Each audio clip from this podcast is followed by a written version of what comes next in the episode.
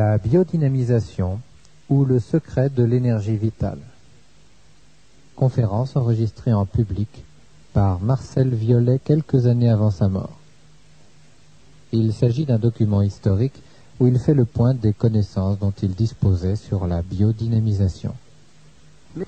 Mesdames, Mesdemoiselles, Messieurs, je veux d'abord faire une petite rectification. Si j'ai été un des éléments principaux de la découverte dont je vais vous entretenir, je n'en ai pas été le seul artisan. Cette découverte a pris naissance lors des travaux qu'à la section scientifique de l'armée, à laquelle j'avais l'honneur d'appartenir, nous nous livrions avant la dernière guerre et où j'avais l'honneur d'être le collègue de grands savants comme René Barthélemy, l'homme à qui nous devons le radar et la télévision, à des polytechniciens comme Christian Beau et Rabu, à des médecins presque universellement connus comme le médecin général Morel, et c'est l'association de tous ces grands esprits à la recherche de quelque chose de nouveau qui a conduit à cette découverte. Évidemment, je m'y suis attelé, j'ai travaillé, et petit à petit, nous l'avons vu sortir des limbes. Elle apparaissait tellement extraordinaire qu'un jour, le grand René Barthélemy disait à ses collègues à l'Institut, je me demande si nous ne nous trouvons pas en présence de la plus grande invention du siècle. Je répète, le mot invention est mal placé. Ce n'est pas une invention, c'est une découverte. Ce n'est pas la même chose. Nous avions eu la chance, dans nos recherches, de découvrir quelque chose que d'autres avaient pressenti, qui m'ont montré la voie, et notamment, notamment Sabatier. Actuellement, à un âge où il aurait dû être à la retraite depuis beaucoup de temps, et qui, comme moi, est encore sur le tas. Sabatier est encore à la direction de la section technique de l'armée, malgré son grand âge, et si vous le rencontriez, vous n'auriez pas l'impression que vous êtes en présence d'un homme de 75 ans. Quelle est donc cette découverte? Eh bien voici. Nous vivons actuellement à une époque où nous voyons apparaître toutes sortes de choses extrêmement inquiétantes que n'ont pas connues nos grands-parents. Si vous plantez des pommes de terre, elles ont des maladies, elles noircissent dedans, on vous parle de mildiou, de d'autres maladies. Si vous plantez du colza, il a lui aussi des maladies que n'ont pas connues nos grands-pères. Nous avons dans le bétail également des épisodies difficilement décelables, et nous avons chez les humains des phénomènes inquiétants. La durée de la vie humaine, la durée moyenne de la vie humaine a progressé régulièrement jusqu'en 1959. Je dis la durée moyenne, car la durée maximum de la vie humaine est loin d'avoir progressé. Pour 30 millions d'habitants, au temps de Napoléon Ier, il y avait au moins deux douzaines de Français connus ayant 115 ans. Actuellement, avec un nombre d'habitants presque le double, le doyen des Français doit tourner autour de 150. Pourquoi cette diminution?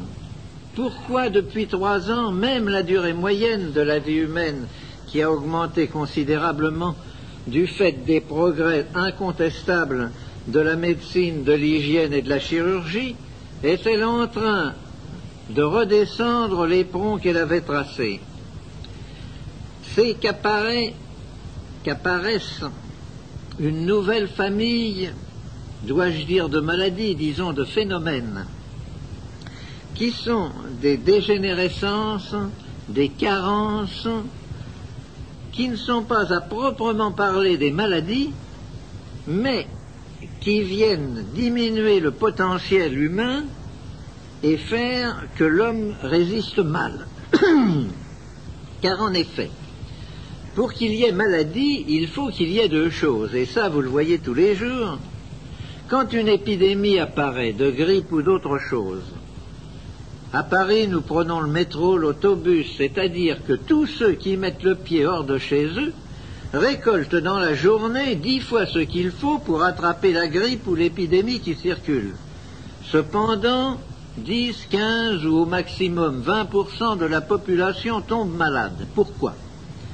Parce que les autres avaient un terrain, une autodéfense, un tonus tel que la maladie a dû reculer. Elle a attaqué, il y a eu attaque, mais il y a eu l'autodéfense a vaincu l'attaque. Prenons un exemple où nous avons des preuves extrêmement précises. Les accidentés de la voie publique à Paris sont de toutes conditions, de tous âges. Quand on fait l'autopsie, on trouve actuellement que moins de 4% sont indemnes au point de vue pulmonaire. C'est-à-dire que 96% présentent des lésions de tuberculose actives ou cicatrisées, mais montrent qu'ils ont été touchés. Sur ces 96%, vous en avez au moins 60 qui vous jureraient de la plus parfaite bonne foi qu'ils n'ont jamais eu la moindre attaque de tuberculose. Et cependant, ils l'ont eu, mais ne l'ont pas soupçonné. Ils n'ont pas eu les signes cliniques, ils n'ont pas été malades, et ils ne se doutent pas qu'ils étaient touchés. Or, nous nous trouvons en présence donc de guérisons spontanées. Tous ces gens-là ont eu des attaques de de tuberculose pulmonaire et c'est bien une guérison spontanée qui les en a guéris. Ça ouvre tout de suite notre esprit sur certains horizons et il faut savoir tirer les déductions qui s'imposent. Donc, pour qu'il y ait maladie au sens médical du mot, il faut deux choses, et la maladie est un produit de ces deux facteurs. Il faut une attaque définie, n'est-ce pas? Et il faut un terrain qui permette à cette attaque définie de s'installer. S'il n'y a pas le terrain apte à laisser l'attaque se développer, elle est condamnée à l'échec. Il y a donc des individus qui ne peuvent pas tomber malades. Et j'ai la prétention maintenant d'être un de ces individus. Mais je ne suis pas tout seul, c'est que j'ai tous mes cobayes d'expérience. Or, mes cobayes d'expérience, prenez une seringue, collez du BK extrêmement virulent dedans, prenez un cobaye en parfaite santé, un de mes cobayes d'expérience, avec le même virus, piquez-les tous les deux, l'un claque en huit jours et l'autre continue à se porter comme un charme. Pourquoi? Parce que nous sommes arrivés à développer chez nos cobayes un sens de l'autodéfense tel qu'il dépasse absolument tout ce que l'on pouvait soupçonner. Quand nous avons constaté cela, bien entendu, on sacrifie les cobayes qui ne veulent pas tomber malades pour voir un petit peu ce qui s'est passé. Et on constate des choses absolument invraisemblables que l'on n'aurait jamais soupçonnées. L'animal piqué avec du BK virulent sent très bien qu'il va succomber, qu'il ne peut pas lutter contre ça. Eh bien, il lutte, mais d'une façon tellement imprévue, je vous répète qu'on ne pouvait pas le supposer. Il construit autour du point d'inoculation un espèce de petit kyste membraneux absolument semblable au kyste sébacé, à l'enveloppe des kystes sébacés. Et ne pouvant pas lutter contre le microbe, il le met en prison, il l'enferme. Et alors, nous constatons, par des expériences successives bien entendu, on ne sacrifie pas dix fois de suite le même cobaye, qu'il faut à peu près trois mois pour que le virus finisse par perdre sa virulence, et qu'il faut à peu près cinq ou six mois pour qu'il y ait résorption totale du kyste qui s'était formé. Voilà un cas précis d'autodéfense absolument invraisemblable et imprévisible qui montre à quel point l'autodéfense des individus, jusqu'à quel point ça peut aller. Si nous transposons cela dans le domaine humain, nous voyons des choses curieuses. Tant que je n'ai travaillé que dans le domaine humain, on m'a dit parce que bien entendu, chaque fois que l'on avait une guérison spectaculaire, on me disait oui, c'est très joli, mais il faudrait un grand nombre de cas, parce que malgré tout, même dans ce domaine, on assiste parfois à des guérisons spontanées. Et c'est absolument vrai ce qu'on m'objectait. J'ai moi-même, au cours de ma très longue carrière maintenant, puisque euh, j'ai bouclé mes 76 ans, n'est-ce pas, j'ai assisté à beaucoup d'expériences, à beaucoup de choses. Je retiens trois cas de guérison spontanée de cancer. Le premier cas date de 1926. J'appartenais déjà à cette époque-là au comité directeur du Centre de recherche médicale et scientifique et je venais de réaliser pour l'armée le transfuseur électrique qui a été diffusé sous le nom du docteur qui l'a lancé, le transfuseur Bécard. Bécard me téléphone un soir, ou plutôt un matin, puisqu'il était plus de minuit, en me demandant d'aller vivement à Marmottan pour l'assister dans le raccommodage d'une accidentée de la voie publique. J'arrive à Marmottan, je me trouve en présence d'une vieille femme de plus de 60 ans, un autobus était passé dessus et elle était ouverte en deux. La roue était passée entre les jambes, était ressortie là, elle était ouverte en deux dans le coma absolument exsangue. À l'époque, il n'y avait pas de banque du sang et on avait fait venir six donneurs. Et Bécard me dit, je crois que je vous ai dérangé pour rien, car regardez. Et nous nous trouvons en présence d'un volumineux cancer de l'utérus, et les médecins présents disent elle en avait pour deux mois. Eh bien, il n'y a qu'à la laisser, elle est dans le coma, c'est pas la peine de travailler dessus. Les donneurs qui étaient là commençaient à grogner en disant tout de même on nous a dérangé pour rien, pas d'indemnité. Enfin, finalement, les médecins se décident et on raccommode cette brave femme. Je mets en route le transfuseur et je fais passer l'un après l'autre les six donneurs. Remarquez en passant, car c'est très important, que nous ne connaissions pas les sangs des différentes classes et qu'on lui a fourré le sang de six personnes et qu'il y avait les plus grandes chances pour qu'il y en ait là-dedans qui ne soient pas du tout du même signe qu'elle. Toujours est-il que je suis rentré chez moi et que deux mois et demi ou trois mois après, je reçois un autre coup de téléphone de Bécard me disant j'ai quelque chose de très intéressant à vous montrer, venez donc déjeuner avec moi. J'y vais. En traversant son salon d'attente, je ne fais pas la moindre attention à une vieille dame qui était assise sur un canapé, et j'entre dans le bureau de Bécard, qui me dit Vous avez vu la dame qui est là? Je lui dis Non, je n'ai pas fait attention. Il me dit Vous la connaissez bien, voyons. Oh, je dis non, ça certainement pas. Il me dit Mais si, c'est celle pour laquelle je vous ai fait venir à Marmottan il y a deux mois et demi. Oh Je lui dis Mais dites donc, docteur, vanité et fragilité des diagnostics médicaux Qu'est-ce que vous m'avez dit à Marmottan? Elle me dit oui. Mais écoutez, me dit-il, vous avez pas être euh, médecin, Violet. Vous avez tout de même des connaissances suffisantes hein, et vous avez des yeux. Vous avez vu, comme nous tous, le cancer qu'avait cette femme-là. Ah, j'ai dit oui, j'ai vu, il était visible. Il était gros comme la tête d'un enfant. Et alors? Eh bien, il me dit, il n'y est plus. Mais elle a eu une opération, quelque chose, elle n'a absolument rien eu. C'est le premier cas de régression de cancer auquel j'ai assisté au cours de ma carrière. Quelques années après, oh oui, même pas mal d'années après, un de mes camarades de promotion est atteint d'un cancer du rein. Coup de téléphone, quand puis-je venir à Paris? Toi qui as des relations dans le monde médical, trouve-moi un bon chirurgien. Enfin, il vient à Paris. J'étais d'accord avec le chirurgien pour beaucoup de choses et j'ai assisté à l'opération.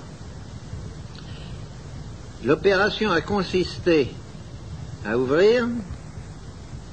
Le chirurgien a eu un geste devant le spectacle qui s'est offert à ses yeux. Regardez, conciliabule, absolument inopérable. On a recousu. Mon camarade est resté une dizaine de jours à l'hôpital, à la clinique, et est rentré chez lui.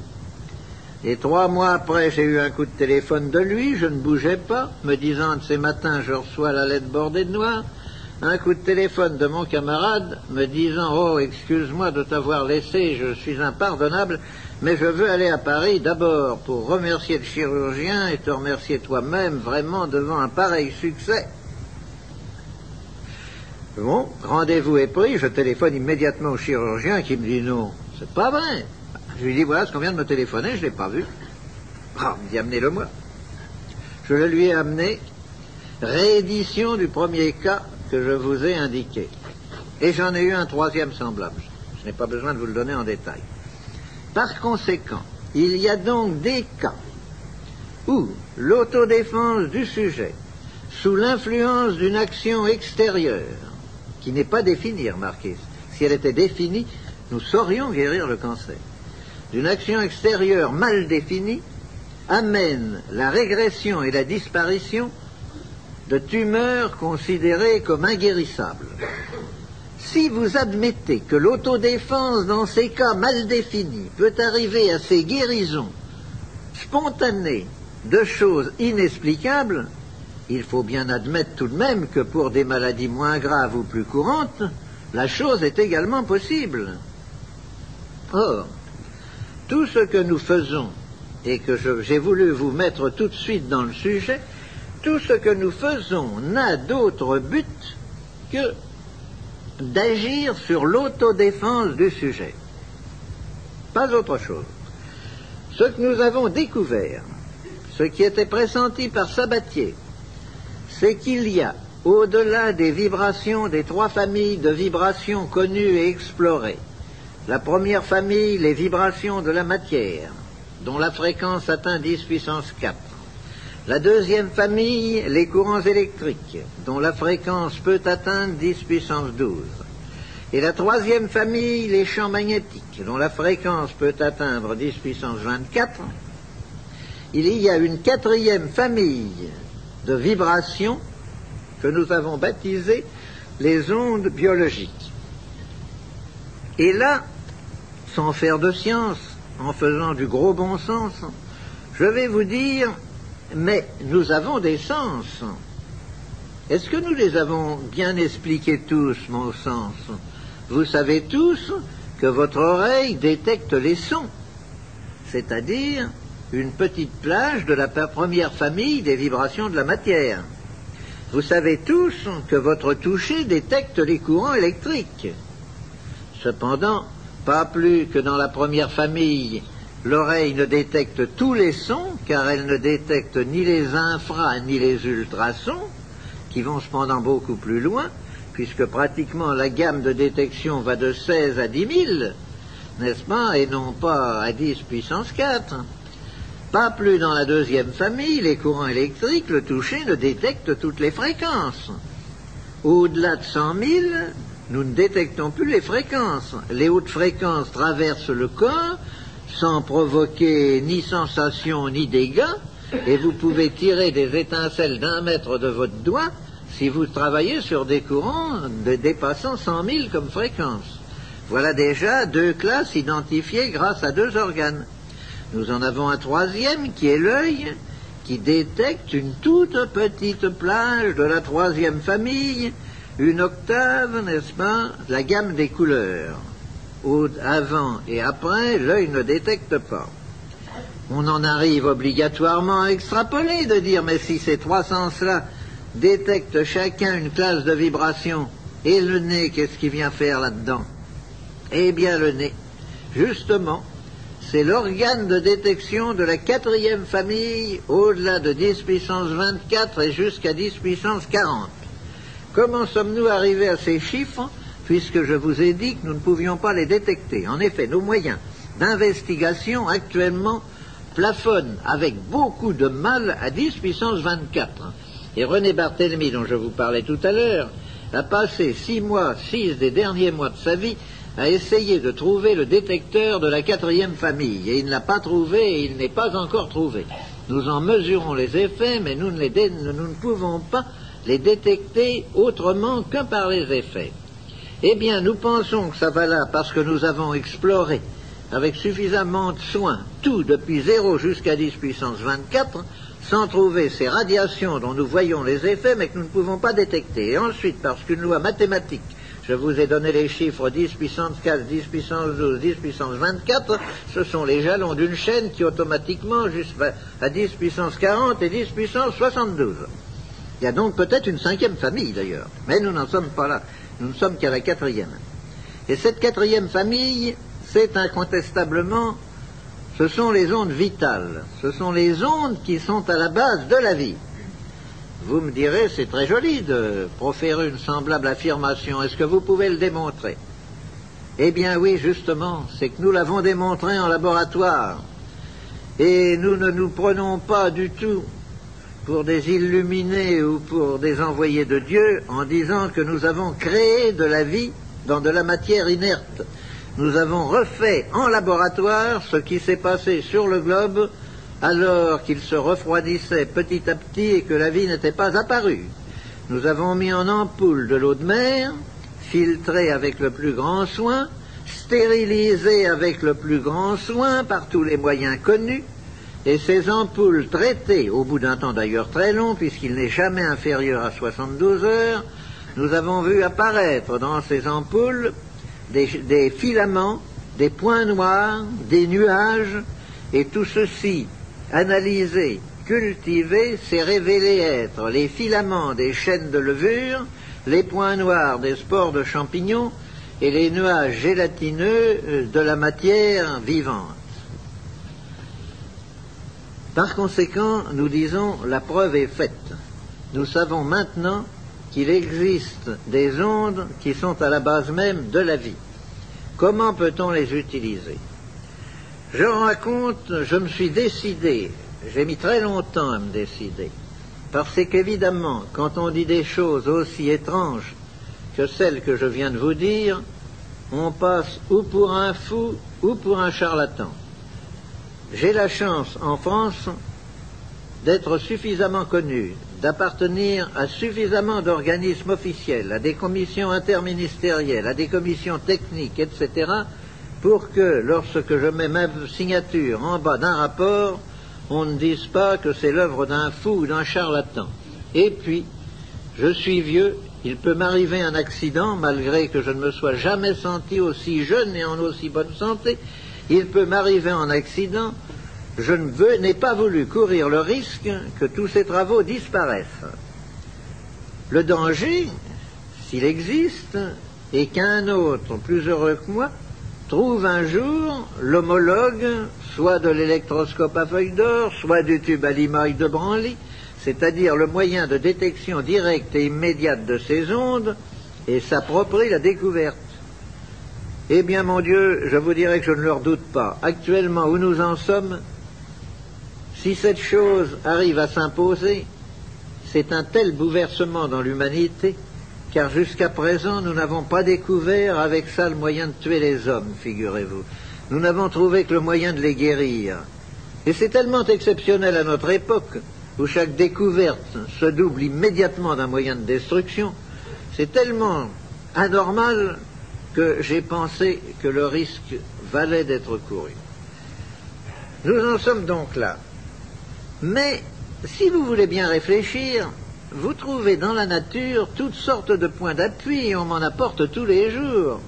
Par exemple, si vous avez été dans une ferme un jour où l'eau tombe à sous, vous remarquez que les canards, qui avaient cependant leur bac plein d'eau et tout et qui ne l'utilisaient pas, se précipitent sous les filets d'eau qui, dégoulinent des gouttières pour boire cette eau comme si c'était une friandise.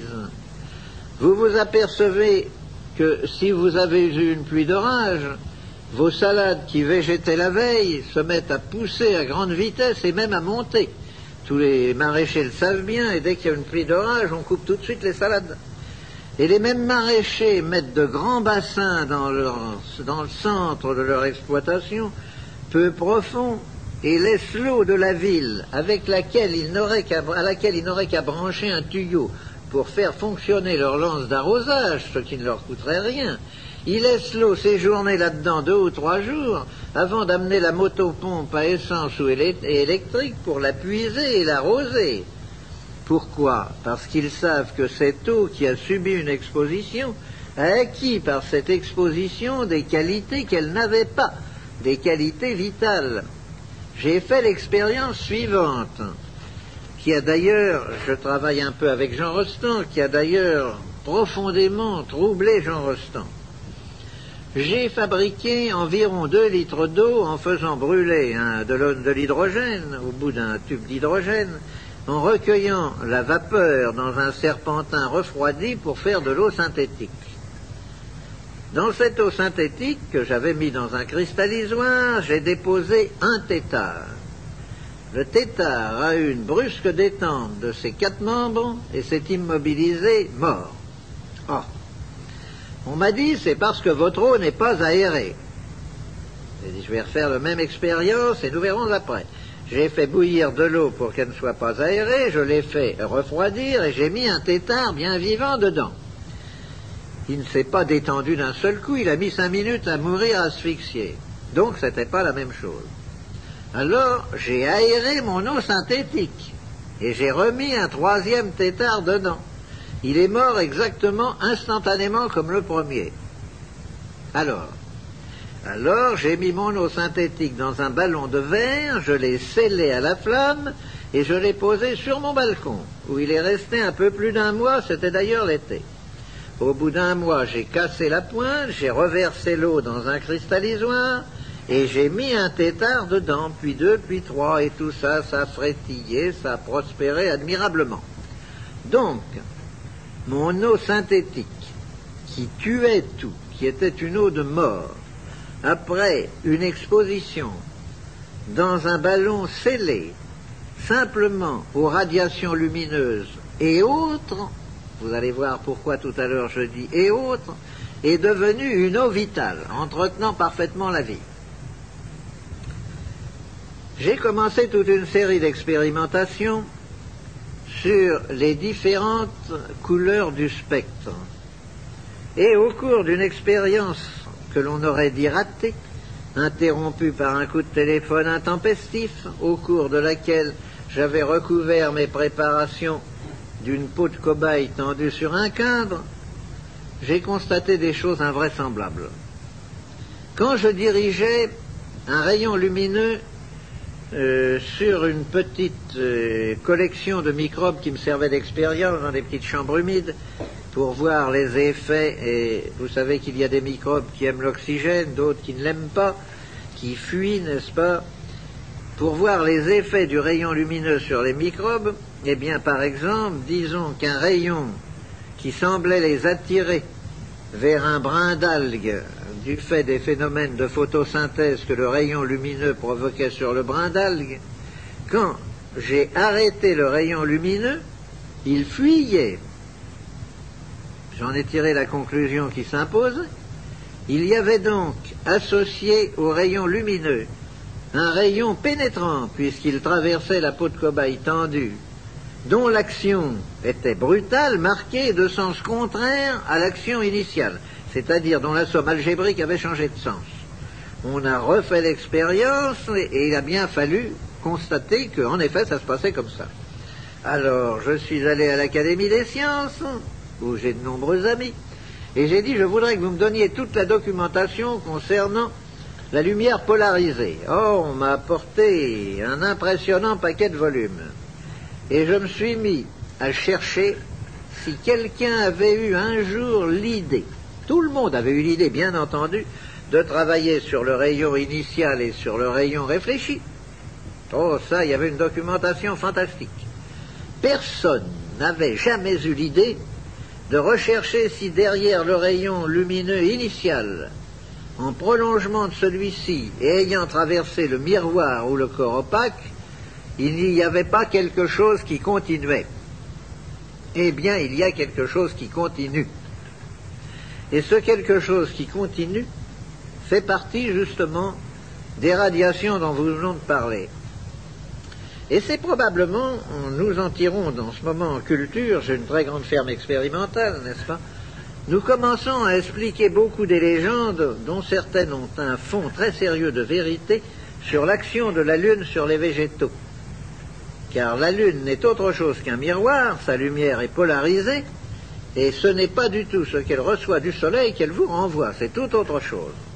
Ceci dit en passant. Toute cette série d'expériences nous a conduit, au début, n'est-ce pas, chaque fois que je parlais de mes essais sur les humains, on me disait, mais quelle est la part d'autosuggestion là-dedans? Je ne veux pas nier qu'il peut parfaitement y avoir une part d'autosuggestion.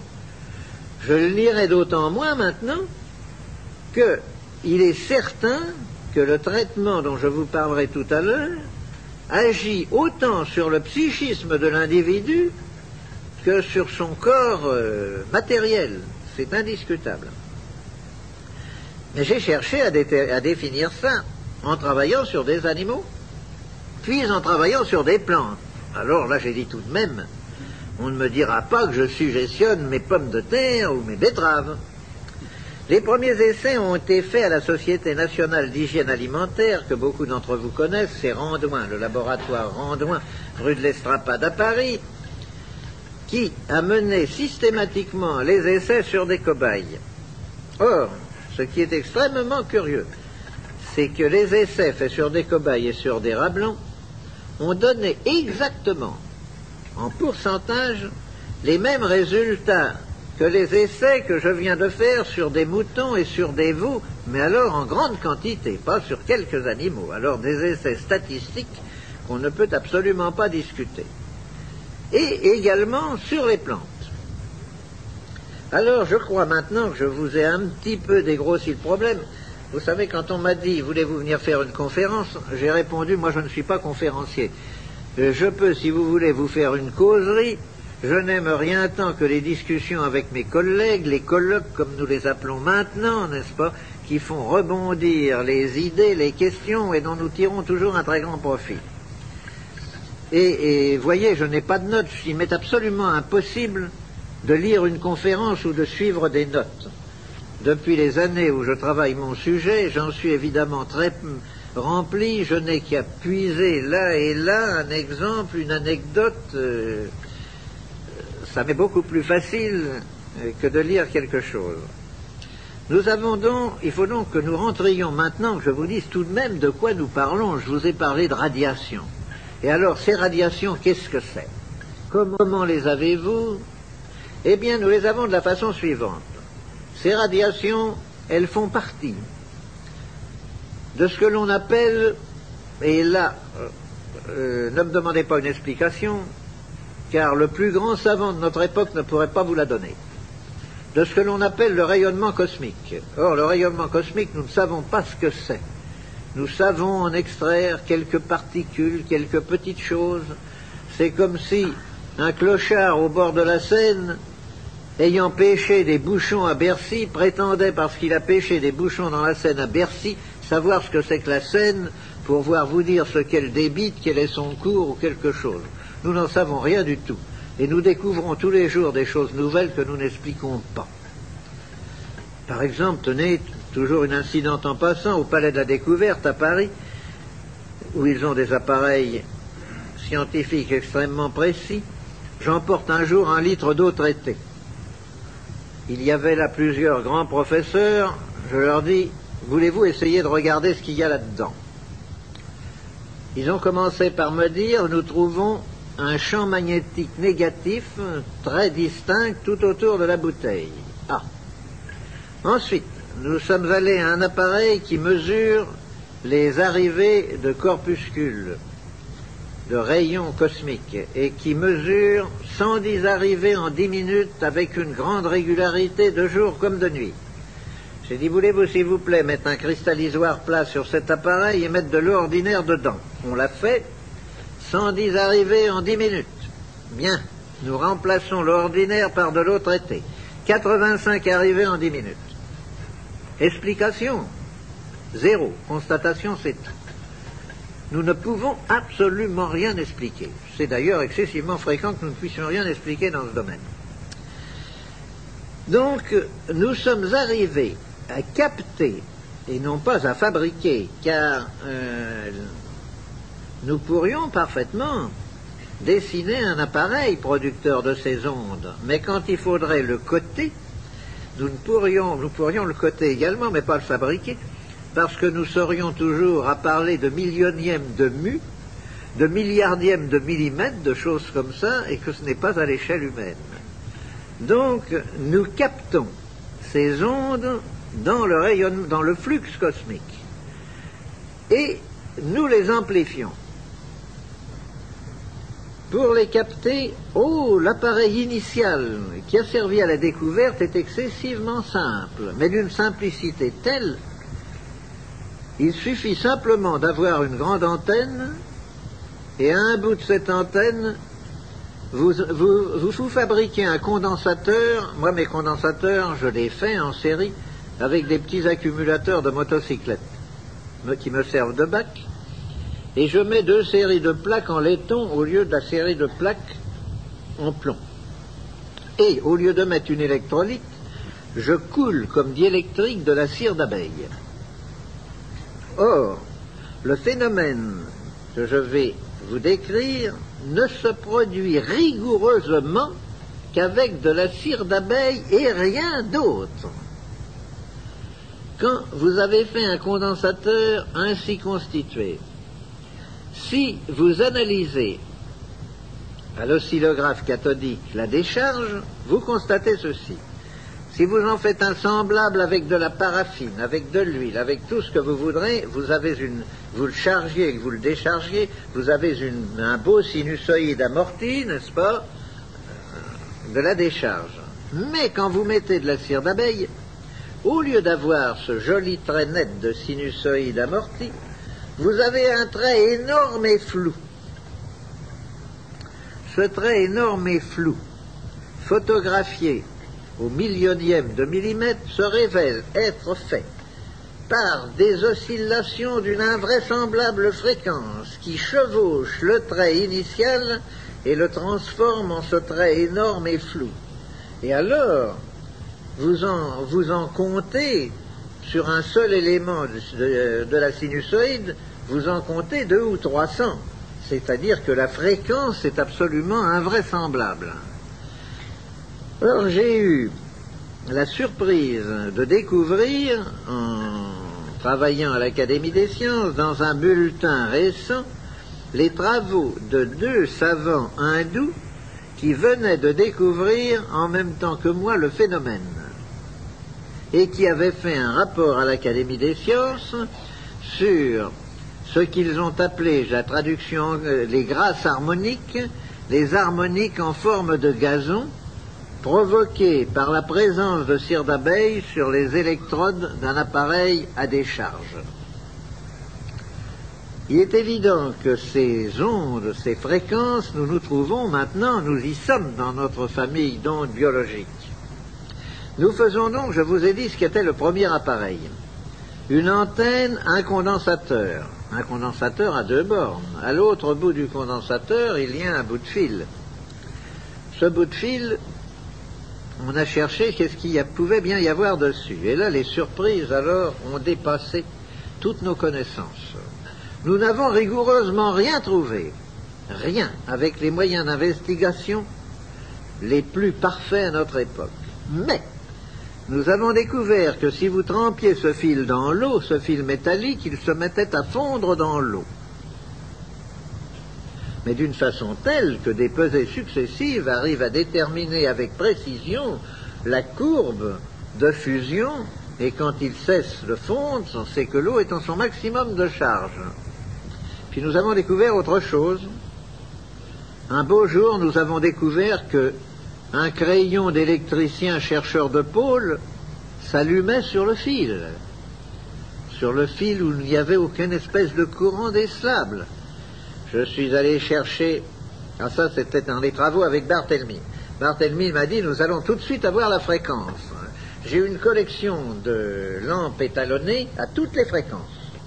Il, me fait apporter une, boîte d'environ un mètre carré dans laquelle il y avait une infinité de petites lampes étalonnées à toutes les fréquences, de lampes à néon. Nous en prenons une et elle s'allume. Barthélemy me dit ça, alors tombé du premier coup juste sur une telle quantité, il y en avait peut-être un mille là-dedans. Il me dit c'est invraisemblable. Mais je lui dis essayez-en une autre. On en essaie une autre totalement différente, elle s'allume. Elle s'allumait toutes. Tous ces détecteurs d'une fréquence définie s'allumaient toutes sur le fil de l'appareil. Et comme nous restions devant une dernière lampe euh, allumée, là, à discuter, nous avons vu la lueur baisser et la lampe s'éteindre. Ah Qu'est-ce qui se passe? On avait beau la mettre, elle, s'éteignait. Elle, ne s'allumait plus. Ben, elle est grillée, on en met une deuxième qui fait la même chose, une troisième, une quatrième. Barthélemy me dit, va falloir qu'on on a l'impression que ces lampes à vide, que vous avez introduit quelque chose dedans, il n'y a plus de vide, elles ne fonctionnent pas. Et il les range dans son tiroir, et comme nous avions beaucoup travaillé ce jour-là, il me dit, bah, samedi prochain, nous reprendrons la question. Je reviens samedi suivant, il me dit, j'ai beaucoup réfléchi, incontestablement, vous avez introduit quelque chose dans la lampe. nous allons en faire un certain nombre, on va les casser sous la cuve à mercure et voir qu'est-ce qu'on recueille et tout. Je lui dis oui, en effet, c'est très curieux. Et je reprends une des lampes brûlées du samedi précédent. Je la mets sur le fil et elle s'allume. Alors je lui dis alors, qu'est-ce que vous en pensez? Ce que nous avions mis dedans est reparti. Il faut bien le croire. Parce que toutes celles que nous avons mis s'allumaient et s'éteignaient toujours au bout du même temps.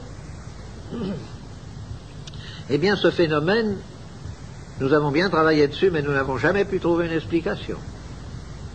Et actuellement, nous n'en avons pas plus que lors de nos, premiers essais. Nous utilisons toujours ces lampes pour contrôler, mais j'ai actuellement dans le laboratoire, nous utilisons des Mazda 55 volts du commerce, n'est-ce pas?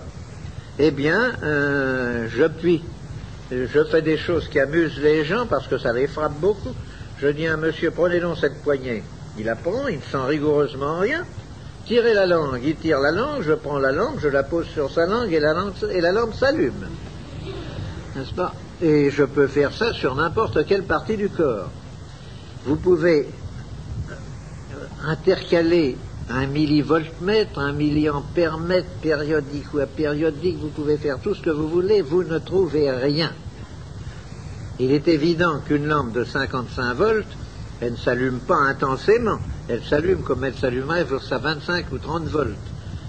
Mais si on vous mettait un courant de 30 volts sur la langue, vous le sentiriez. Vous sentez très bien une pile d'un volt 5 sur la langue. Or là, rien, zéro, on ne sent rien. Ce n'est pas de l'électricité. Et alors j'en suis à me demander maintenant, je pose tout le temps des questions à mes collègues, et ils me disent chaque fois qu'on vous voit, vous nous posez des questions qui nous empêchent de dormir pendant 15 jours. Je leur dis, mais vos lampes à néon actuellement, vous croyez que c'est l'électricité qui les fait brûler? Est-ce que vous en êtes sûr? Ma lampe à néon, mes lampes à néon, moi, ce n'est pas l'électricité. que l'électricité soit une onde porteuse, peut-être, mais croyez-vous qu'elle soit l'action même?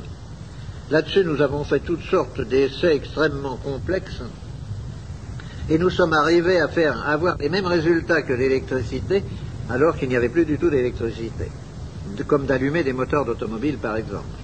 En isolant la bougie de la masse gazeuse du cylindre par une plaquette de mica épais, eh bien ça allume tout de même, alors qu'il n'y a aucun contact. Des choses comme ça, n'est-ce pas? Nous sommes dans un domaine où tout est nouveau. Alors, je reprendrai par exemple une phrase de Sabatier disant Mais lorsqu'on entre dans un domaine nouveau comme ça, tout manque. On ne sait pas, on n'a pas les appareils de mesure. On n'a même pas un lexique pour décrire les phénomènes. Nous ne savons pas ce que nous faisons. Il faut se dire que euh, le chercheur qui se trouve en présence de phénomènes entièrement nouveaux comme ça n'a évidemment n'a pour les détecter que les appareils qui ont été faits pour détecter d'autres phénomènes. J'ai utilisé tous les appareils qui ont été faits pour détecter les trois familles connues d'ondes vibratoires, mais tous restent résolument muets devant des phénomènes semblables de la quatrième famille, comme la lampe qui s'allume. On penserait qu'on va avoir une réaction d'une boussole, d'un électroscope, de quelque chose. On n'a aucune réaction. C'est autre chose qui se produit. Que dans ce domaine, tout n'est pas rose, n'est-ce pas, quand on travaille dans un domaine aussi étrange. Je me souviens d'un samedi, puisque c'est surtout le samedi que je travaillais avec René Barthélemy, où René Barthélemy, après toute une matinée où nous avions accumulé des résultats qui n'étaient pas ceux que nous cherchions, me dit, écoutez, Violet, arrêtons, aujourd'hui j'en ai assez, j'ai la tête comme ça. Il me dit, c'est comme si je voulais mesurer de l'électricité avec nos compteurs à gaz. Et cette parole simple et brutale dépeignait bien à l'époque où nous ne savions pas ce que nous faisions. Mais c'était cependant absolument l'expression de la vérité. Nous voulions mesurer quelque chose d'une famille qui n'appartenait pas aux familles des instruments dont nous disposions. Et c'est pourquoi cela restait muet. Je vais vous dire maintenant, alors je vous ai dit ce qu'était l'appareil. Donc, nous utilisons maintenant le secteur comme antenne, un filtre, en l'espèce un condensateur dont le diélectrique est de la cire d'abeille. Entre parenthèses, la cire d'abeille est quelque chose de bien curieux.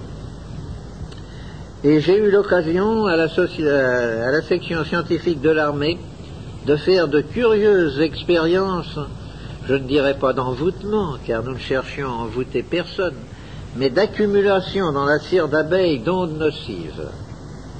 C'est un curieux accumulateur. Et selon les réglages, c'est un filtre qui laisse passer soit les ondes bénéfiques, soit les ondes nocives, ou qui accumule ces dernières. Et un morceau de cire d'abeille traité de cette façon, si vous le mettiez dans votre poche, je vous verrais en revenir une heure après comme un très haut militaire dont je vous tairai le nom, qui était un esprit fort et qui se moquait de nos diableries, et comme nous attirions son attention sur le danger que présentaient ces diableries, il a voulu montrer qu'il était brave, il a dit bien moi je le mets dans ma poche. puis nous en reparlons la semaine prochaine. Il n'a pas attendu la semaine prochaine, une heure après il apparaissait verdâtre et visiblement en mauvais état, il a remis le morceau, il a dit vous ne m'y reprendrez plus avec vos diableries. Et celui-là, ce n'était pas l'autosuggestion, parce qu'il était absolument convaincu qu'il allait ça n'allait rien lui faire du tout, n'est-ce pas? Non, donc l'appareil, j'en reviens tout de même à la même chose, il y a toujours le... Nous utilisons le secteur comme antenne, comme dans la plupart des appareils de TSF modernes. Nous avons le filtre en question, et alors cet appareil excessivement simple est d'un rendement désastreux. Pour traiter le contenu d'un verre d'eau, vous mettrez trois semaines. Vous y arriverez, mais vous mettrez trois semaines. Il fallait trouver un accélérateur nous avons cherché beaucoup de choses. Et nous en avons trouvé un, le premier que j'ai trouvé, c'est un appareil, c'est un brouilleur de TSF que nous avions pris aux Allemands à la fin de la guerre. Cet émetteur, qui est un émet sur une très grande longueur d'onde avec énormément d'harmoniques, branché aux deux pôles du filtre, augmente, multiplie immédiatement d'une façon invraisemblable le rendement de l'appareil. Si vous voulez, je me sers souvent de cette expression. Je dis si vous voulez tamiser de la farine. Si vous avez un tamis posé là et si vous versez votre farine dessus, il va en passer un petit peu, puis ça s'arrêtera tout de suite. Si vous voulez tamiser la farine, il faut secouer le tamis, n'est-ce pas? Eh bien, nous secouons le tamis, le filtre électrique, en envoyant dedans une infinité de longueurs d'onde et nous supposons, car nous supposons toujours, que quand une harmonique ou une longueur, ah, probablement une harmonique, car les longueurs sont trop basses, quand une harmonique arrive en résonance avec la fréquence que nous recherchons, il se produit un véritable coup de bélier électrique semblable à un coup de bélier hydraulique et quelque chose passe d'une façon importante dans le tamis nos premiers appareils ont été faits comme ça, mais nous avons longtemps fait de l'eau avec ce procédé. Et alors, nous, c'est là que nous avons pu voir, dans un laboratoire de l'école polytechnique qu'on avait bien voulu mettre à ma disposition, nous avons fait les pesées systématiques de fusion des électrodes dans de l'eau tridistillée sous l'action de ces appareils. Et quand nous avons eu des pesées, quand nous avons pu dire, eh bien, nous avons mis dans ce litre d'eau tant de milligrammes d'or, immédiatement, le préparateur me dit, nous allons vérifier. Il prend un réactif qu'il met dans la bouteille, et au lieu de voir apparaître la coloration rouge que nous attendions, rien. Ah L'or n'était plus sur l'électrode, et le réactif se refusait à le détecter dans la bouteille. Barthélemy, appelé à la rescousse, me dit évidemment, vous avez transformé de la matière en énergie, vous ne pouvez pas la retrouver. Le, réactif agit sur la matière à l'état matière, vous ne pouvez pas la retrouver. La bouteille est mise là avec une étiquette et, et un beau jour, environ trois mois après, en arrivant au laboratoire, nous voyons la bouteille toute rouge. L'or était revenu à son état d'or. Et nous avons pu constater en même temps que l'eau avait perdu toutes ses propriétés. Elle n'agissait plus, elle n'avait plus aucune action sur les êtres vivants, sur les graines, sur tout ça. Elle, a donc été pendant trois mois dans un état où elle agissait, et alors elle n'agissait plus. Maintenant, nous savons, nous savons pourquoi, n'est-ce pas? Nous avons, toutes ces questions ont été, ont été élucidées. Nous savons quelle est la durée de l'eau, euh, nous savons pourquoi on ne retrouve pas les métaux, parce que nous avons défini d'une façon précise qu'entre l'énergie qui est à une extrémité de la chaîne et la matière stable qui est à l'autre extrémité, il y a des plans énergétiques différents qui vont en dégradant l'énergie et à un moment donné il y a une frontière bien nette où la molécule de matière passe de l'état de molécule à l'état naissant, c'est-à-dire de molécule vivante, à l'état de molécule à l'état né, c'est-à-dire de, molécule morte. Et nous avons pu situer très exactement cette frontière. C'est déjà quelque chose. Par exemple, nous avons pu situer, et là, maintenant qu'on le dit, mais tout le monde dit, mais c'est absolument évident, quand vous chauffez de l'eau à 63 degrés, vous la tuez. 63 degrés, c'est la température de pasteurisation. C'est la température où l'on supprime toute vie. C'est la frontière entre la vie et la mort, entre l'énergie et la matière à l'état stable. Évidemment, maintenant, quand on y pense, c'est tout naturel, mais enfin, il, fallait le découvrir, Alors, je vais vous citer maintenant les grandes expériences qui ont amené alors à ce que j'appelle avec mon esprit scientifique et cartésien extrêmement poussé, non pas la période de, certitude, mais la période de conviction. La période de certitude, nous l'aurons quand nous aurons découvert l'appareil de mesure. Mais tout de même, quand vous encerclez un problème, quand vous vous faites une hypothèse de travail, que vous l'encerclez d'une multitude d'expériences et que toutes confirment l'hypothèse, et qu'aucune ne vient l'infirmer, on peut dire que même en l'absence d'expérience décisive et définitive, on est dans la période de conviction sérieuse. Or, la période de conviction, elle a commencé il y a 15 ans. Pendant la dernière guerre, la direction de l'armement m'avait mis à la direction de l'usine Simca pendant la période française de la guerre. Pendant la période d'occupation, j'ai pris la direction de l'usine Técalémite d'Orly. Et là, j'ai eu en juillet 42 un infarctus du myocarde assez grave puisque je suis resté 6 heures dans le coma. Il faut vous dire qu'en 14 j'étais pilote de chasse, que je me suis fait descendre également en juillet, c'est un mois qui ne me réussit pas, que j'ai été trépané, qu'en novembre, alors que j'étais encore en bien mauvais état, j'ai attrapé la grippe espagnole, que bien entendu j'ai failli en claquer et que j'en suis sorti extrêmement touché, euh, disons que le bilan médical n'était pas très brillant. Le centre de recherche médicale et scientifique auquel j'appartenais, où j'avais comme collègue le professeur Porte, le président de l'ordre des médecins en France, euh, me regardait d'un œil très inquiet. Bien entendu, j'ai dû arrêter tout travail, et je suis devenu un très vieux monsieur. Si vous voyez mes photographies de l'époque, j'ai à peu près 20 ans de moins qu'aujourd'hui, de plus qu'aujourd'hui. Et en 45, ça allait tellement mal que porte à dire ma femme, si Monsieur Violet a des précautions à prendre, Madame Violet, il faut les lui faire prendre vite. Qu'est-ce que vous appelez vite, docteur? Deux mois, peut-être trois. Or, à l'époque, j'avais déjà constaté que cette eau avait une action indiscutablement tonique sur les organismes vivants, mais quand j'ai parlé à des médecins de faire des essais, ils ont levé les bras au ciel en me disant Ouh, pensez-vous que nous allons utiliser ça? Vous nous dites vous-même que vous êtes à des fréquences au-delà des rayons X. Or, vous savez ce qu'ont donné les séquelles des rayons X, n'est-ce pas? Il faut faire toutes sortes d'essais avant parce qu'on ne sait pas et tout. Mais moi qui voyais très bien où j'en étais, j'ai dit les séquelles, ça peut intéresser d'autres, les résultats retardement, ça peut intéresser d'autres. Moi actuellement, ça ne m'intéresse pas, tant pis je risque le paquet. Et je me suis mis à boire de cette eau d'une façon d'ailleurs absolument déraisonnable. Le résultat est absolument stupéfiant. Quatre à cinq mois après, je ne présentais plus la moindre trace de l'infarctus du myocarde.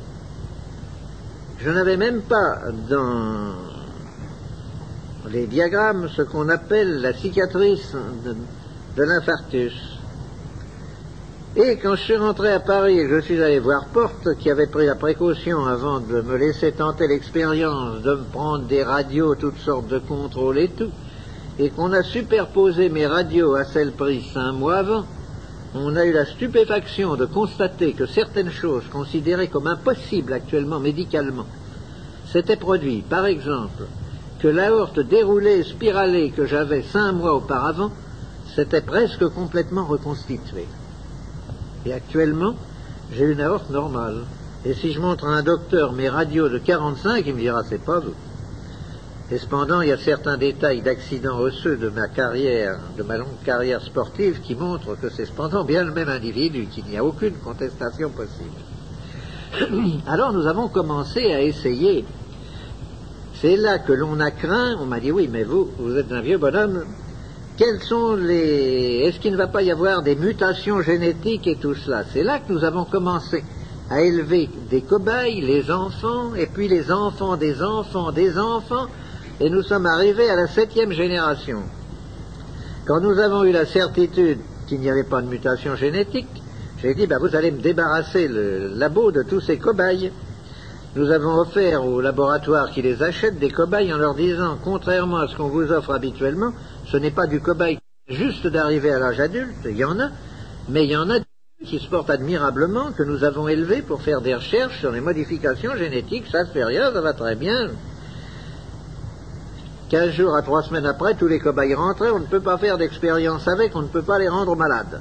C'est là que nous avons découvert l'histoire que je vous ai racontée tout à l'heure, de la piqûre qui ne, qui ne rend pas le cobaye malade, et que nous avons découvert toute l'histoire. Et puis les essais ont continué. On a fait des essais chez Randouin, sur des rats, sur des cobayes. Tous les résultats ont été publiés. Et puis un jour, un docteur m'a dit, moi je risque le paquet.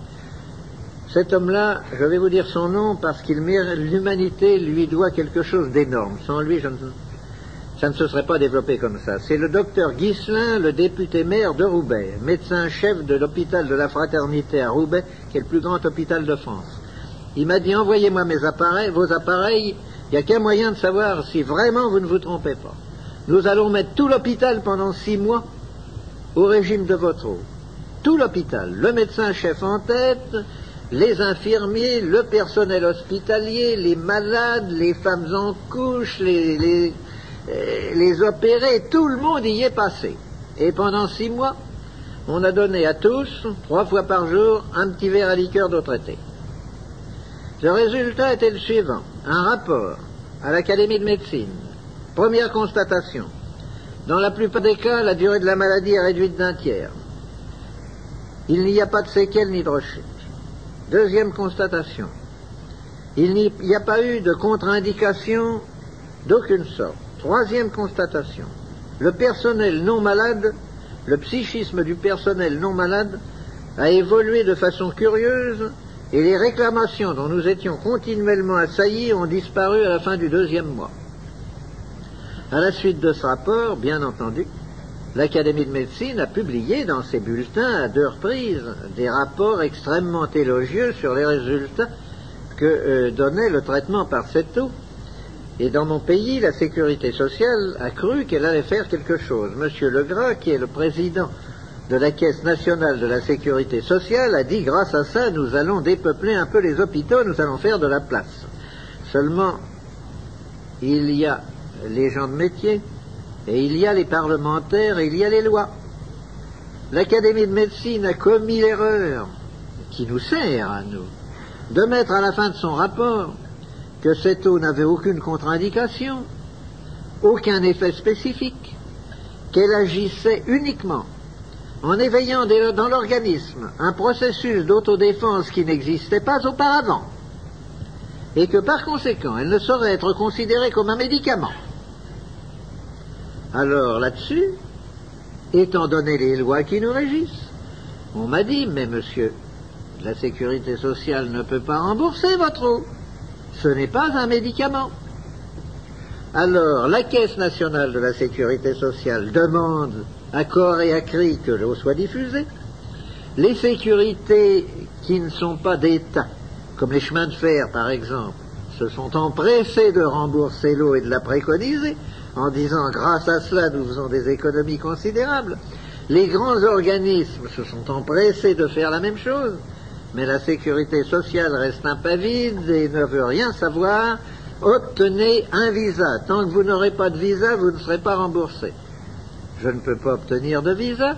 Pour avoir un visa, il faut que je donne la composition chimique. Or, si vous faites analyser de l'eau en période d'utilisation, c'est-à-dire ayant moins de 3 à 4 mois, vous ne trouverez rigoureusement rien. On vous dira c'est de l'eau pure, il n'y a rien là-dedans. Il faut attendre qu'elle ait passé sa période d'activité pour que vous puissiez alors, avec des analyses chimiques, détecter les oligo-éléments qui sont contenus dedans, mais dont l'action est très secondaire, car c'est son état vibratoire, sa charge de radiation vitale qui lui donne son action réelle. Les oligo-éléments ne sont qu'un complément une orientation de l'eau. Si vous voulez 75% d'effet général et 25% d'effet orienté. Cet effet orienté étant d'ailleurs parfaitement mesurable dans, certaines maladies bien définies. Et alors nous avons fait, donc je vais entrer maintenant dans mes fameux essais sur les légumes, sur les pommes de terre, sur les animaux et tout, parce que là on ne peut pas me dire qu'il s'agit d'autosuggestion. Le précédent ministre de l'Agriculture a fait mettre à ma disposition une ferme de 450 hectares, située à Alainville-au-Bois, entre euh, Ablire en Bouillet et Étampes. Ferme de grande culture appartenant au maire du pays, M. Laurent. Par exemple, il a 740 brebis, pour vous donner une idée du volume des essais que nous faisons. Nous avons fait les essais suivants. Parlons d'abord des essais sur les légumes. Nous avons fait par exemple des essais sur des champs d'orge, de blé, de toutes sortes de choses, toujours de la même façon. Dans un champ bien homogène, ayant par exemple 35 ou 40 hectares, on le divise en trois bandes, il a été labouré, fumé, préparé de la même façon, et on ensemence ces trois bandes avec les mêmes semences dont l'une a subi un trempage d'une nuit dans de l'eau préalablement traitée par moi. C'est tout. Et on attend pour voir ce qui va se passer. On voit que la partie traitée lève beaucoup plus vite que les autres parties. S'il y a un orage, on voit que la partie traitée ne verse pas alors que les autres parties versent. Et puis, à la récolte, on voit que l'on obtient tant dans celle-ci, tant dans celle-là, que la densité ceci, enfin, on fait des mesures. Je vais vous donner quelques chiffres. Mais ça, ce n'est pas le plus intéressant, je vous le dis tout de suite. C'est intéressant, mais ce n'est pas le plus intéressant, je le garde pour la fin. Même essai sur des betteraves.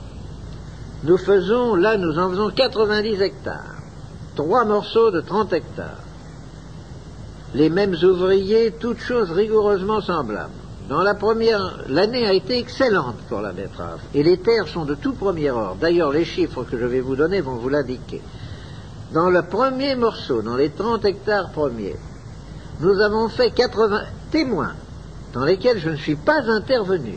Nous avons fait 99 tonnes à l'hectare. C'est vous dire que nous n'avons pas amélioré des rendements médiocres. Quand il s'agit de jouer sur, sur un chiffre pareil au départ, je vous avoue que quand on a eu fini la récolte de la première tranche, j'ai été plus qu'inquiet en disant c'est pas possible, nous ne ferons jamais mieux. La deuxième tranche, même graine, ayant passé la nuit dans l'autre été. Et nous avons tout de même fait 113 tonnes à l'hectare, 14 tonnes de plus.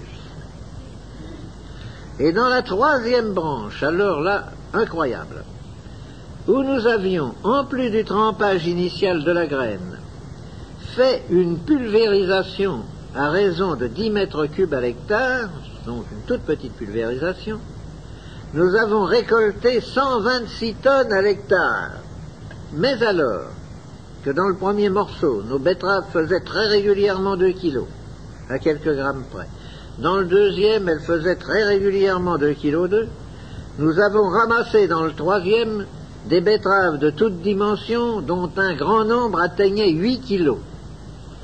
C'est-à-dire un gigantisme démesuré. Ceux d'entre vous qui liront ce livre verront dedans une photographie de carottes faites sur la carotte de nos marchés, des carottes de Croatie. Nous avons fait la même expérience. La carotte de Croatie est généralement récoltée quand elle pèse 40, 50 grammes au maximum. Si vous en oubliez une en terre, vous arriverez à une carotte qui atteindra peut-être 180 grammes, mais ça sera un morceau de bois, vous ne pourrez pas la manger, elle sera fendue, ligneuse et tout et nous avons récolté des carottes d'un kilo deux cents parfaitement tendres dans le même délai de huit semaines que nos carottes témoins. La photographie est sur une des pages. Vous voyez que c'est déjà pas mal. Mais ça, ça n'est pas le plus beau. Le plus beau, je l'ai gardé pour la fin, parce que vraiment, il est beau par ses résultats, mais surtout par ses conclusions. La Terre est en train de subir une période de dégénérescence qui n'est probablement pas momentanée. Elle a vieilli, elle reçoit en quantité réduite les ondes vitales, une zone isolante s'est constituée dans l'ionisphère, la source que nous ignorons, ce qui m'a d'ailleurs valu un très long débat avec le précédent pape, pour rechercher les origines de ce rayonnement vital, la source a l'air de baisser d'intensité et nous en souffrons tous. Les carences dont je vous parlais au début de cette causerie, sur les légumes, sur toutes sortes de choses, montrent que nous souffrons tous, tout ce qui vit, hommes, animaux, plantes, souffrent actuellement des carences.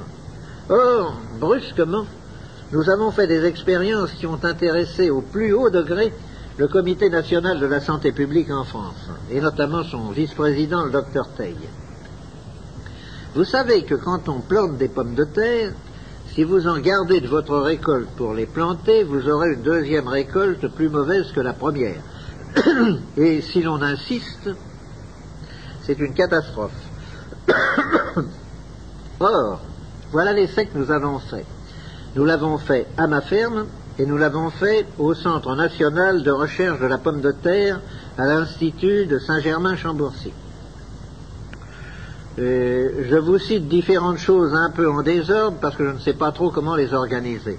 Vous savez d'abord que pour qu'une pomme de terre germe, il faut que le sujet qui a donné naissance à cette pomme de terre ait au moins trois mois pleins en terre. À moins de 90 jours, une pomme de terre que vous remettez en terre ne germe pas, elle pourrit. Les pommes de terre traitées par nous, ou provenant de pommes de terre traitées par nous, germent à, 5, à 55% à 75 jours. C'est déjà quelque chose d'énorme. Nous avons donc planté ensemble des pommes du plan neuf de Hollande et à côté du plan neuf traité par nous. La récolte a été très sensiblement meilleure dans le plan traité par nous. Nous nous y attendions, c'était très bien. Mais nous avons dit, nous allons les replanter pour voir un petit peu ce qui va se passer. Oh, ben vous allez avoir bien moins bien. Nous les avons replantés, après avoir retraité la récolte, bien entendu. Nous avons eu 6% en tonnage de plus que du plan neuf à nouveau. C'était déjà bien. C'était surtout bien parce que le plan neuf, il en faut 36 000 francs dans un hectare, tandis que le morceau de récolte que vous représentez ne représente que 6 000 francs. C'est donc déjà très intéressant. Mais quand nous avons envoyé ces pommes de terre à analyser, il s'agissait de pommes de terre industrielles, panthères et vorans, la féculerie a été immédiatement alertée en nous disant qu'est-ce que c'est que ça? Eh bien, vous le voyez bien, ce sont des panthères et des vorans. D'où viennent-elles? Pourquoi? Il y a 23% de fécule au lieu des 17 que nous sommes habitués à trouver dans ces pommes de terre. Ah, tiens. Nous avons encore conservé du plan dans cette récolte. Nous l'avons retraité, nous l'avons replanté. 27% de fécule. Là-dessus, je reçois la visite d'une délégation des féculiers de France en me disant, ben c'est bien simple, vous allez nous mettre tous en faillite. Parce que le marché de la fécule est très limité. Si nous nous mettons à traiter des pommes de terre à 27% de fécule, d'abord les gens ne vont plus nous acheter de semences, c'est nous qui sommes les fournisseurs de la semence d'abord, les acheteurs des pommes de terre, nous les traitons, mais au lieu de 4 mois de au lieu de quatre mois de saison de pommes de terre, n'est-ce pas Mais en deux mois, deux mois et demi, nous allons faire la quantité de fécule. Et puis nous n'allons pas acheter la quantité que nous achetons, puisqu'avec vos 27% de fécule, il en faut presque moitié moins. Ça ne va pas, nous, nous allons sauter. Si vous répandez votre procédé, nous allons sauter. J'ai dit, vous n'allez pas sauter parce que vous faites le raisonnement que tout le monde a fait chaque fois qu'il y a eu l'apparition d'un progrès, qu'on fait les tissants de Lyon quand le métier mécanique est apparu. Or, il y a actuellement trois ou quatre fois plus de tissants quand il y avait le métier à main, n'est-ce pas? Chaque fois qu'une nouveauté apparaît, évidemment, elle bouleverse les états de choses. Il faut évoluer, il faut se reconvertir. Vous vendez la fécule très chère, ce qui limite ses emplois à très peu d'industrie, car l'alimentation n'en consomme qu'environ 3%. 97% vont à l'industrie. Par conséquent, la fécule est limitée par son prix. Si vous produisez de la fécule à moitié prix, eh bien, vous allez voir s'élargir le marché. En ce moment, je fais mon métier d'ingénieur conseil en vous disant ce qu'il faut faire quand on se trouve en, en présence d'un problème comme celui qui m'est soumis. Les choses en sont là, et on est en train, bon gré mal gré, de travailler la question, parce qu'évidemment, pour eux, c'est une question de vie ou de mort. Mais l'intéressant, c'est que nous nous sommes rendus maîtres des carences, nous avons empêché la dégénérescence, les essais faits à Chambourcy-Saint-Germain, les terres autour de Paris sont toutes contaminées. On ne peut pas y faire de pommes de terre qui n'est pas le mildiou. Vous mettez de la semence neuve en provenance de Hollande, il y a du mildiou. Il n'y en a pas beaucoup, mais il y a du mildiou. Dans le même terrain, vous mettez des pommes de terre de deuxième ou troisième récolte traitées par nous, il n'y a pas de mildiou c'est la preuve que l'on peut se rendre maître des carences et que lorsqu'on se rend maître des carences, la maladie, même endémique, même chronique, même présente, ne peut rien. Et c'est ce qui intéresse tellement, évidemment, le comité central de la santé publique chez nous. C'est cette expérience qui, de toutes, à mon avis, est la plus intéressante. Contrôle sur des animaux. Je vous ai dit tout à l'heure qu'il y avait 740 brebis. Au moment de l'anglage, évidemment, il naît une tripotée de petits agneaux tous les jours. Nous avons pris ces agneaux, s'il y en avait de trop faibles ou d'anormalement forts, on les écartait, et nous avons fait deux lots d'agneaux de 50 agneaux absolument semblables, mais à quelques grammes près. Nous les avons mis dans deux bergeries à côté l'une de l'autre, et nous leur avons donné une nourriture pesée. Tous les deux buvaient l'eau du puits de la ferme, mais les premiers tels qu'elle sort du puits, les deuxièmes après qu'on les fait passer dans l'appareil de traitement. Au bout de 100 jours, le premier lot d'agneau était à 35 kg poids marchand et donnait 17 kg 200 de viande nette par agneau. Il a fallu 120 jours au deuxième lot, c'est-à-dire 20 jours de nourriture de plus, de frais de bergerie, de berger, de toutes sortes de choses, pour atteindre le même poids marchand de 35 kg, et une fois dépouillé, au lieu de peser 17 kg 200 de viande nette de toute première qualité, il pesait 16 kg 0,80 de viande nette d'une qualité moindre. Gain pour l'exploitant par agneau, 1 kg 120 de viande nette et l'économie de 20 jours de nourriture et de bergerie, c'est-à-dire une économie considérable. Alors, ces essais statistiques faits sur des quantités d'animaux viennent confirmer le rapport de Randouin sur les rats, disant, rapport dans lequel elle disait, pour gagner un gramme de poids, si je donne à mes rats de l'eau, il faut 56 grammes de nourriture, et si je ne en donne pas, il faut 79 grammes. Nous retrouvons sur des animaux supérieurs les mêmes pourcentages, les mêmes chiffres que nous trouvions chez Randouin. Et alors, sur les gens, dites-vous, alors ça va nous faire devenir obèses Eh bien, pas du tout. C'est que sur les gens, ça n'a pas du tout cette action-là. Ça ne modifie pas en apparence votre appétit, mais ça accélère le moment où vous êtes rassasié. Et j'ai toujours été un assez bon vivant et un gros mangeur. Eh bien, euh, je mange incontestablement beaucoup moins que je ne mangeais quand je ne prenais pas d'eau. Un très grand docteur de Paris m'a dit un jour je vais faire un essai. J'ai une occasion unique. J'ai un couple, la femme pèse 108 kilos, le mari, lui, il est à 47. Alors évidemment, je vais essayer quelque chose. Je vous les envoie, donnez-leur de votre eau que nous voyons ce que ça fait. D'abord, il a fallu dépenser énormément de salive pour leur faire comprendre qu'ils devaient boire l'eau tous les deux de la même bouteille. Le mari me répondait, me disait comme un leitmotiv, mais si ça fait maigrir ma femme, moi ça va être une catastrophe pour moi. J'avais beau lui dire, mais non, c'est un régulateur glandulaire, elle est trop grosse, par y a des glandes qui ne marchent pas, vous vous êtes trop maigre pour la même raison, mais ce sont d'autres glandes, on va remettre votre hypophyse en route et vous allez voir, enfin il ne comprenait pas, mais il l'a fait tout de même.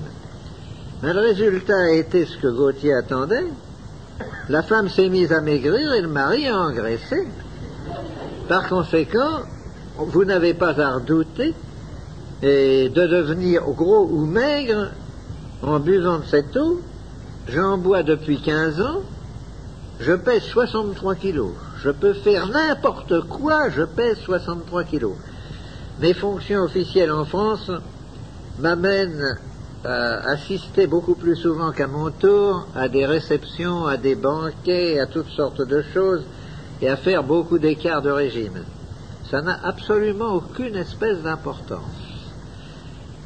J'ai ma femme, euh, je vous dirais que ça fait, ça fait 42 ans que je suis marié, n'est-ce pas? Je ne vous dis pas son âge, mais vous le déduirez facilement. J'ai ma femme euh, qui ne ses amis sont extrêmement étonnés qu'elle puisse manger des petits gâteaux, de la crème, être très gourmande et tout, et rester non pas maigre, car elle n'est pas maigre du tout. Elle mesure 1m67 et elle pèse 58 kilos, mais elle peut faire également tout ce qu'elle veut. Elle peut aller passer deux mois en Normandie et abuser des sols à la crème, des macros à la crème et, et de toutes les bonnes choses qu'il y a dans ce coin-là. Elle ne bouge pas d'un gramme on dirait que c'est un, un, régulateur, n'est-ce pas? Elle agit, je redis les paroles de l'Académie de médecine, n'est-ce pas, comme quelque chose qui augmente l'autodéfense, le tonus de l'individu, qui éveille dans l'organisme un processus d'autodéfense qui n'existait pas auparavant et qui augmente l'action des médicaments. par exemple, il y a des phénomènes curieux si vous prenez la dose du soir simplement dans de l'eau sucrée avec un peu de fleur d'oranger, ce que faisaient beaucoup de nos grands-mères, eh bien, vous obtenez un excellent sommeil. J'ai récupéré un sommeil d'enfant. Je m'endors et je peux passer une nuit blanche. Je ne serai pas fatigué, je ne sais plus ce que c'est que la fatigue, ni physique ni cérébrale. Je peux conduire je dirige un certain nombre de grosses affaires et il m'arrive couramment de prendre ma 403 à 6 heures du matin à Paris pour m'en aller à Vence, où je dirige la compagnie d'eau minérale, où j'arrive à 6 heures du soir à Vence, ayant fait 980 km et n'étant pas fatigué du tout. Je peux parfaitement passer une nuit au volant, je ne suis pas fatigué. Si je me couche à l'heure habituelle, à 10 heures, je serai endormi et je me réveillerai à 7, à 5, à 7 heures moins 5 avec une régularité splendide. Alors que j'avais perdu le sommeil, évidemment, ce qui était normal, j'étais fatigué quand le soir arrivait, la dernière bouchée, je tombais sur le lit, je me réveillais à minuit et demi, je me retournais pendant trois heures avant de me rendormir, et à 7 heures du matin, quand le réveil sonnait, je commençais par discuter avec moi-même, savoir s'il n'y avait, avait, pas moyen de gagner encore un bon moment à rester couché. Maintenant, à 7h moins 5, je suis réveillé, frais et dispo, avec envie de me lever, et pas du tout envie de rester couché.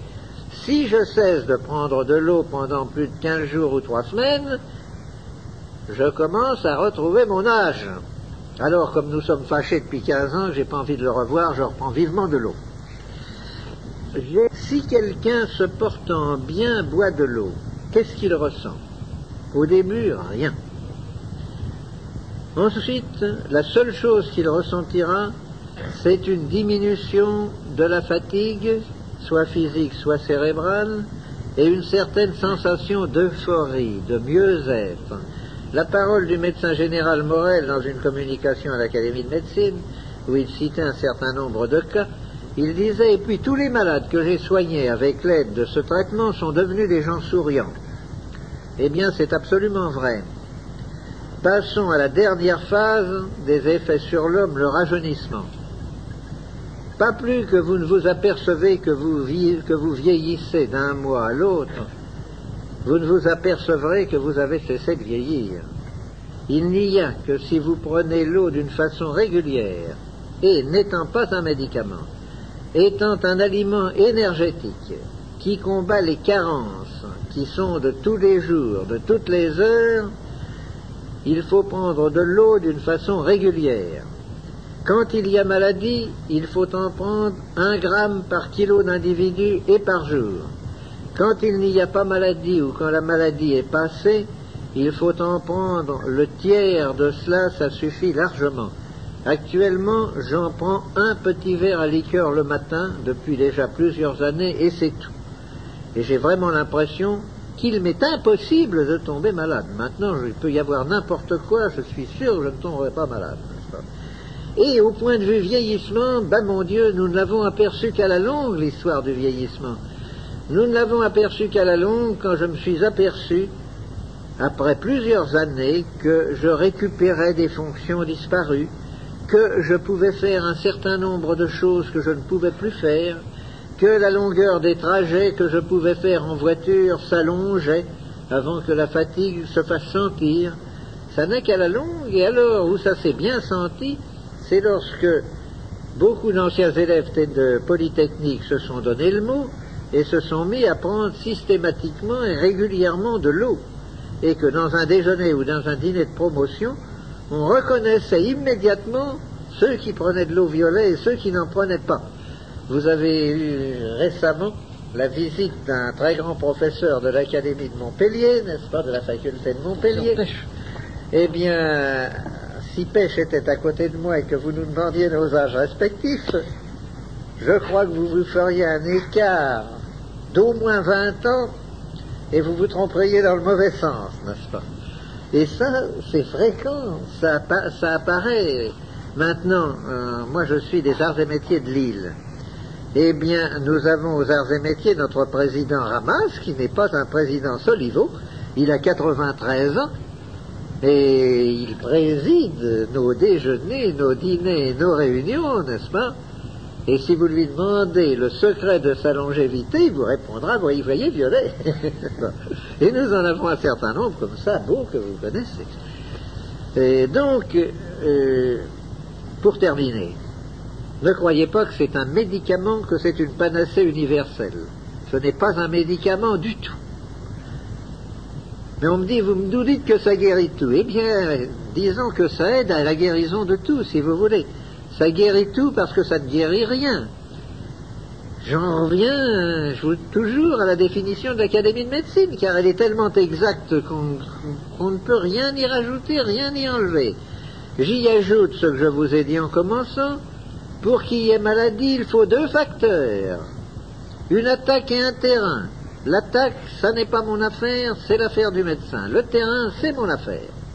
Si vous arrivez à mettre le terrain dans une situation telle qu'il devrait être normalement, les attaques ne peuvent plus se produire ou si elles se produisent, elles régressent. Je suis comme vous, il m'arrive quand je prends le métro d'attraper la grippe. Seulement chez moi, une grippe dure 6 heures. Ça ne va pas plus loin. Ce jour-là, j'ajoute à mon petit verre du matin, eh bien, j'ajoute un deuxième verre à midi et un troisième le soir, et un ou deux comprimés de produits antigrippines, et puis c'est fini, le lendemain, je n'ai plus la grippe. J'ai été attaqué, mais j'ai surmonté l'attaque. Euh, j'ai, de ma longue carrière sportive, je suis j'ai le squelette démoli d'un peu partout, n'est-ce pas? Et, et j'étais sujet à des crises de sciatique effroyables. Mais alors, j'ai vu me rouler sur le lit à se demander si je n'allais pas me jeter par la fenêtre malgré des piqûres. On a tout essayé, les piqûres intrarachidiennes, tout ce qu'on peut essayer. Ça durait quatre ou cinq jours, c'était effroyable. Maintenant, dès que ça commence, dès que je sens la crise venir, nous fabriquons d'autres produits clos qui ont exactement le même effet, car ce ne sont que des supports de radiation. Il n'y a aucun médicament dedans. Ce sont des produits naturels, il n'y a que des supports de radiation. Je me fais vivement une friction avec une lotion, et c'est fini. Jamais la crise de sciatique ne s'est développée, et un quart d'heure après, elle est disparue. Un essai que vous pouvez faire très facilement, c'est sur la migraine. Vous n'avez qu'à vous frotter le front avec de la lotion ou avec de la crème, je vous garantis de la façon la plus absolue vous n'aurez plus la migraine un quart d'heure après, n'est-ce pas? Ça, l'essai est excessivement facile à faire. Et vous voyez ce que l'on peut tirer de cette technique. Euh, je ne voudrais pas que certains d'entre vous croient qu'après cela, je vous, je vous répète, qu'ils peuvent dire à leur médecin, on t'a assez vu. Non, non, non, non, non. Avant que vous soyez arrivé au point où j'en suis arrivé, moi j'ai 15 ans de traitement derrière moi, n'est-ce pas? Eh bien, je crois qu'il faut plusieurs années avant que l'on acquiert le degré d'immunité où je suis arrivé actuellement. Il faut des années. Vous ne pas en trois mois. Voilà dans les grandes lignes. Oh, je suis bien loin de vous avoir tout dit. Je vous dis, il faudrait parler des heures, et encore on n'aurait pas tout dit.